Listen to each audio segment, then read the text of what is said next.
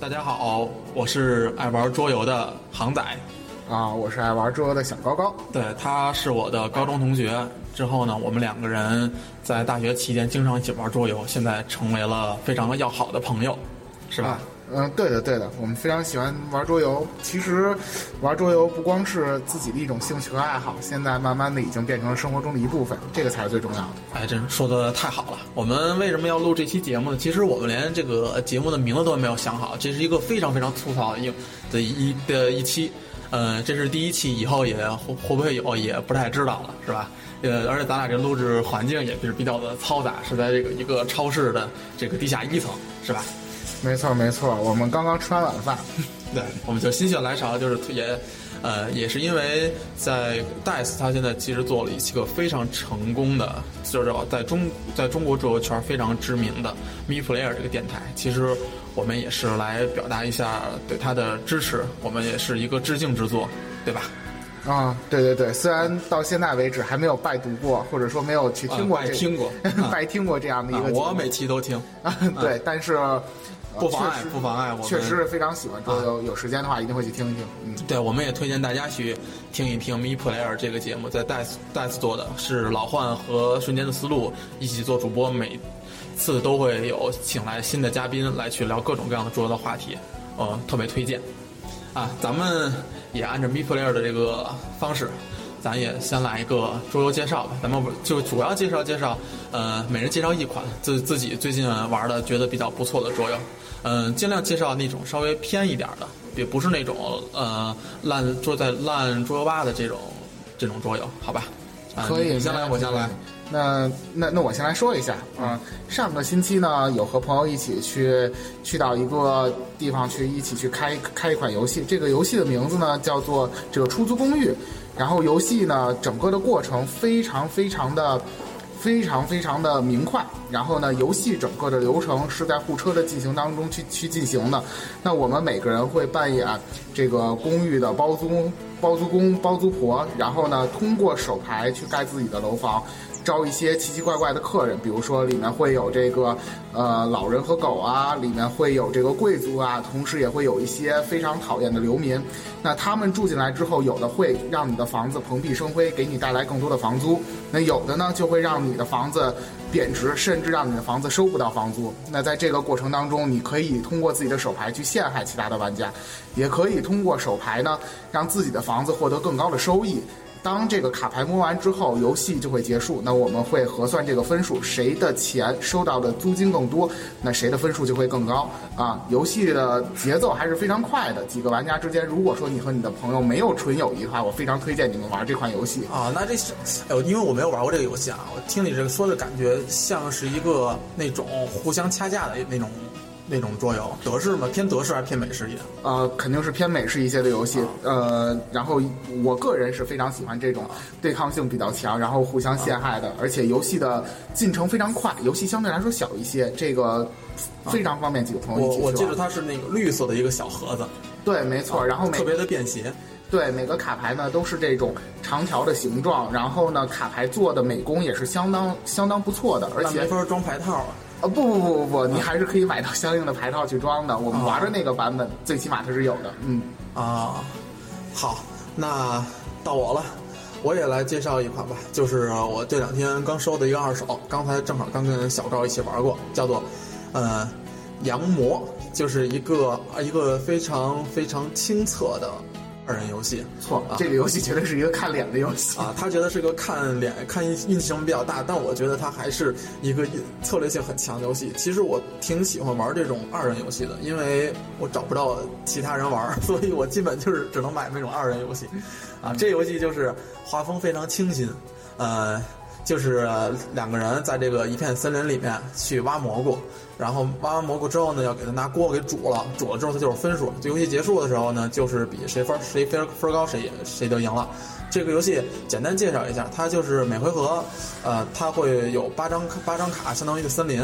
它这个从左到右算是从森林深处到森林的表面，然后每回合呢，你能干这么几件事儿。你要么就是去拿森林表面的那两个免费的卡牌，你那边呃大部分都是蘑菇，蘑菇还有稀有程度，它的分数是不一样的，还有一些特殊的这种技能卡。啊，第二个动作呢，就是你可以去嗯。拿你的这个锅去烹饪蘑菇，烹饪完了就直接算分了。还然后第三个动作呢，可以是把你把你的蘑菇卖掉，卖了之后换树杈，那树杈就是可以让你在拿牌的时候拿到森林更深的这个蘑菇，相当于你拿树杈挖嘛。啊，之后还有第四个动作就是，呃，你可能没有事情干的时候，你就可以拍个锅，因为这个手牌是有上限的，所以你就拍个锅，相当于你就少少一张手牌嘛，多可以多一个位置。呃，这个游戏玩起来差不多也就二三十分钟一局。呃，差不多，差不多，打的时间大概三十分钟，可能不到。对，这基本二人这种简单的游戏都是差不多这时间。对，二人的游戏其实相对来说策略还还是还是比较多的。说这个游戏看脸是因为赢了，所以看脸嘛。但是这个游戏进行的过程当中，确实对于卡牌的掌握，包括会有提示卡告诉你这个牌库究竟是有多少张这个卡牌，根据场上的情况，有的时候还要考验一下你的记忆力，还是还是蛮有策略的，值得推荐。对我我也觉得就是挺值得推荐的，因为我一般的说的口味就属于这种亲测性的、重度的和毛线的，我其实不怎么玩儿。啊，你喜欢玩什么类型的游戏？啊，轻一点的、重一点的？我我我喜欢重口味的、大一些的啊，里面最好有哎这种奇幻的背景啊，然后游戏时长两三个小时，一局玩的非常过瘾的这样的游戏啊。这说对他他前一阵子收到了 D two。然后前一阵子又去买了《法师战争》，这两个游戏加起来开了还不到两局，有有有两局了，有两局 了啊！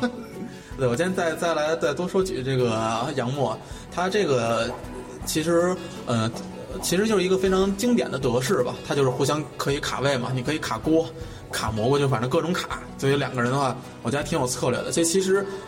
这个游戏，呃，盒子大小啊，类似《失落之城》，玩起来我觉得有点。我觉得和《失落之城》也有也有类似的地方，也有点像《斋普尔》，可能就是这种两人的游戏，这种贸易类的，这个其实算挖蘑菇，这个都是有这种很很近似的地方。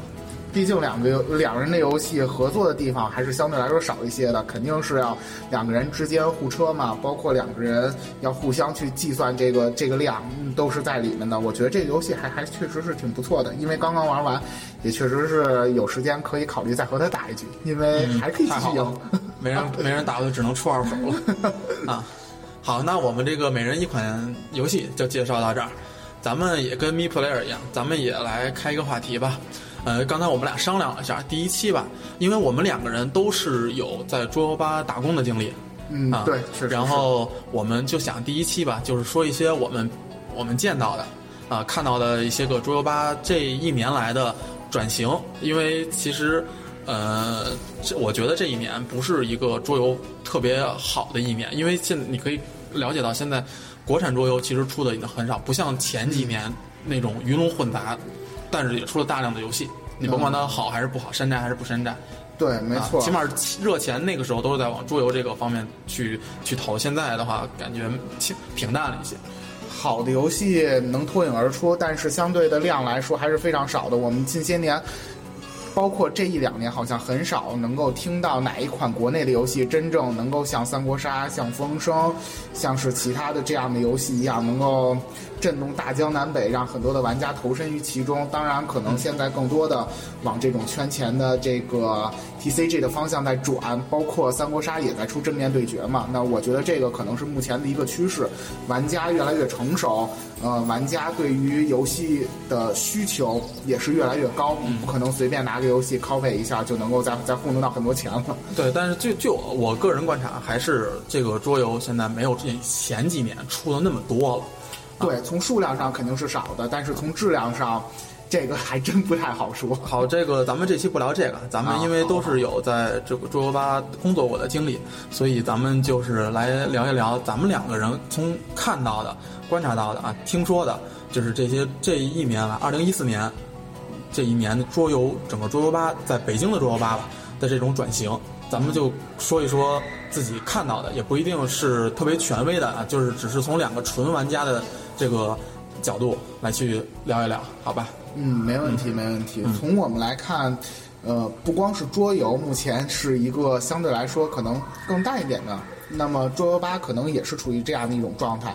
从刚一开始，大家对于桌游的不了解，对于桌游吧的不了解，再到现在大家对于桌游和桌游吧的这样的一种了解呢，所以他们对于桌游吧的需求也更更更多。那对于这样桌游场所的需求也是更高层次的。那从这种地方来考虑的话，从现在的桌游吧，我觉得很明显展开了分流。在在这种情况下，一种是趋于更高层次，他们。能够提供给我们我们现在的在桌游市场上买不到的游戏，他们更高端、更专业，他们提供给我们更高的这种桌游享受。另外一方面呢，可能桌游成为了次要的，而场地成为更重要的。呃，应运而生了很多轰趴馆，这个不知道航仔有没有听说过？对，确实确实，现在北京，呃，我知道啊，有两家桌游吧是转型成了轰趴馆。轰趴馆好像也是近几年才有的一新词儿，是吧？对，没错。原先可能最刚开始起源于南方，南方会有一些轰趴的这这这样的店，但是在北方确实最近还是少。直接可以来介绍介绍，就是，呃，它这个轰趴馆里面又包含了什么内容？它的收费情况怎么样？呃，可能大家确实对轰趴这个还不太了解。那么轰趴，呃，我也确实是并并没有直接去过，也是也是听朋友去过之后来听说的。那从里面的结构来说，它可能更相当于一个综合的娱乐性的这样的一个中心。那里面会有这个，呃，甚至会有 K 歌的，然后你可以看电影，包括里面会有游戏机，你可以去玩。然后呢，当然，作为车游吧转型的话，里面肯定会提供游戏，这个也是一定的。这个桌游，我记得还可以有那种烘焙的服务啊。然后是呃，更加适合聚会，是吧？可以这么说吗？可可以这么说，确实可以这么说。但是从另外一方面，可能呃，价格上会更高一些。那个你就说个大概价格方面，因为咱们也也是不不不不去不去点名的。呃，我觉得价格在在一百块钱上下。时长的话，而且最关键是它会限制时长。很多的桌游吧可能是没有这个限制，我们是这个进去按照自助性的收费，他们可能会采取一百块上下这样的一个这样的一个收费。嗯，你看咱俩这个算是刚大学毕业，嗯，你会去选择轰趴馆这个这种聚会场所吗？有公费我就去。其实我我个人而言啊，我。我觉得轰趴馆这个其实挺好的，因为现在你你想想看，咱们这代人一般出去玩没啥啊，就是唱歌吃饭嘛，其实就这俩。呃，你要再想更多的，可能也想不出来那种特别主流的嘛。你像轰趴馆，它等于是又多了一种形式，而且让让你让你就是更加的去用有效率的去组织聚会活动，我觉得这个是一个好事儿。嗯，我觉得确实是多了一种娱乐的方式。那之前可能前两年非常火的这个，呃，我们去做个密室啊，现在虽然说也有，但是好像慢慢的也处于 也处于平淡期，慢慢的感觉在现在真是我觉得这桌游吧和这个密室逃脱这两个东西都现在是很平淡的在发展。对，所以我觉得在现在能够脱颖而出的这些桌游吧，一定是有他自己独特的能力，包括他在思索自己前进的道路。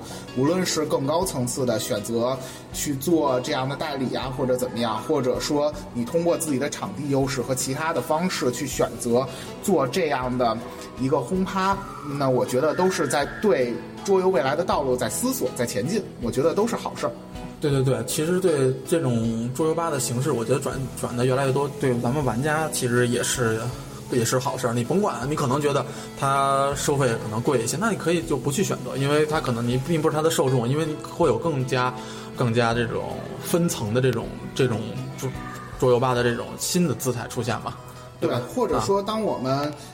五六个人选择一次聚会的话，你可以去完全可以去体验一下轰趴，也许对于你来说是一种完全不一样的享受。对，包括有朋友过生日啊，包括有朋友可能要出行啊，远行，我们去给他送行，这样的地方相对而言更为密闭、更为私人。然后呢，你可能会玩的更尽兴。它有些轰趴馆还管饭，是吧？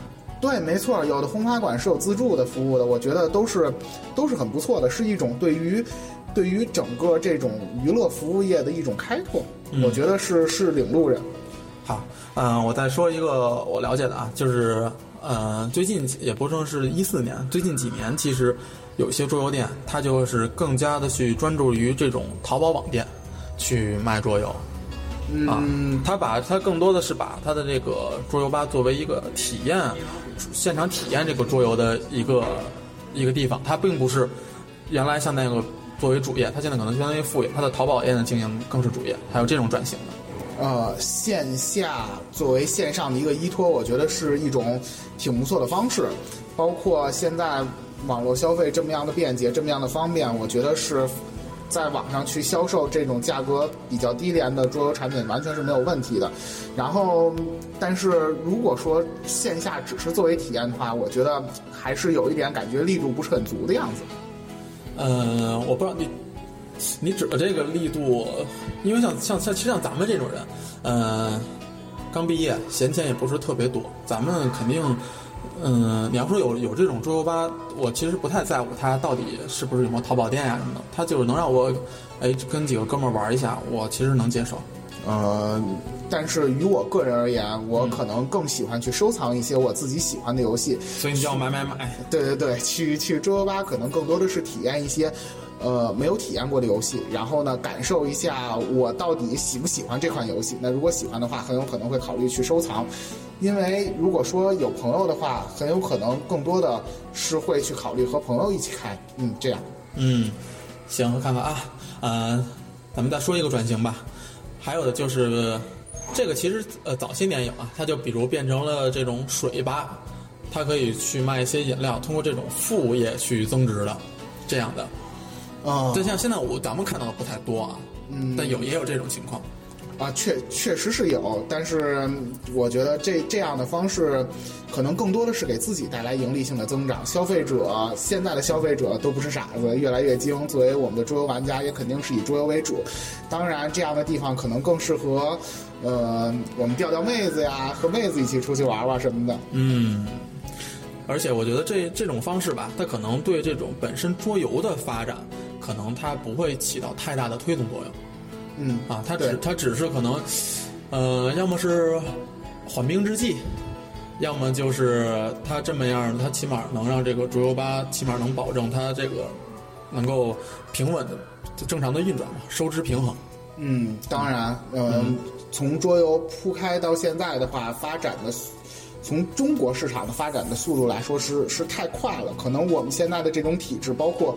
桌游吧的这种东西，可能在国外都都不是非常普及的东西，在国内才应运而生。因为现在的这样的一个市场上的需求，所以说自然也会呈现出这种感觉，像是百百花齐放的这样一个感觉。那么，具体是怎么样的一个形态，这个还得是我们桌游的玩家去做选择，根据自己的喜好去选择你喜欢的方式。我觉得这样才是能够体验桌游最好的一种方法。嗯，还有最后还有最后几种啊。嗯，我就想到什么说什么。还有就是有很多的桌游吧，一些桌游吧吧，他开始去做代理，就用这种方式再去出版，呃，有印有自己这个店的 logo 的这种桌游。其实现在咱们玩过已经很多了，而且我觉得一四年它整个是一个爆发的一年，因为现在很多的这种主流的桌游厂商、桌游桌游吧的吧主，他都去走了这个路，对吧？嗯啊，咱们可以，咱这个咱我觉得可以说一说。呃，比如说，净化，一客馆一客馆代理的，然后像前一阵子帝企鹅代理了这个征服战战锤征服是是战锤和征服这两款游戏，战锤的征服啊是一款游戏啊，嗯嗯，好好好好 啊，然后你包括天朝天啊，它还有那个些个其他的，像包括前两天那个神秘岛神秘岛。这这个老板谢老板，他也是去带领这个霍比特人，我这应该没记错啊。但愿你没记错吧？嗯，这这这个，它其实现在也是一种方式。我觉得这个也是一个能让这个桌游店走下去的一个方式。对，我觉得确实是。但我对这点其实确实是不太了解，也没也没没什么能说明白的，也不太不太看得懂。它这个现在到底是一个往好的方向发展，还是它现在这个是呃怎么样一个收支情况？行业的发展毕竟是一个前进摸索的道路，嗯，但是对于桌游玩家来说，既然代理的游戏越多，说明我们可以玩到的游戏越多，对，玩到的中文版越多，这这肯定是一个好消息，对于我们来说。对对对，我们也希望这个在这些代理商代理的越多，越越来越多的游戏最好了，啊，对于中文越来越多越好价格越来越低最好，对吧？对的，对的，对的，然后这样我就可以继续买买买了。对。行，我们，呃，你还有什么要补充的吗？啊，闲话不多聊，我们期待下一期吧。啊，下一期，下一期不知道会不会录啊？看看这期的效果吧。这期会不会发都不太一定。反正今天就是其实也是聊一聊，因为我们我平时玩桌的时间不是特别多，但是我都，哎，能说的说的，有人陪我聊聊天，我觉得也挺好的，是吧？尤其是你。嗯，希望能够，确实希望能够有更多的时间去玩一玩。确实工作的时候太枯燥了，这个是调节生活的一个必需品，感觉是。嗯，行，那咱们就先录到这儿，咱们下期录不录再说，好吧？咱们到到时候咱们得先给咱这个节目起个名字。啊，希望还有下期。好了，好，哦，我是航仔啊，我是小高高。行，你是小高。那好，小高就小高了。好嘞，好，拜拜。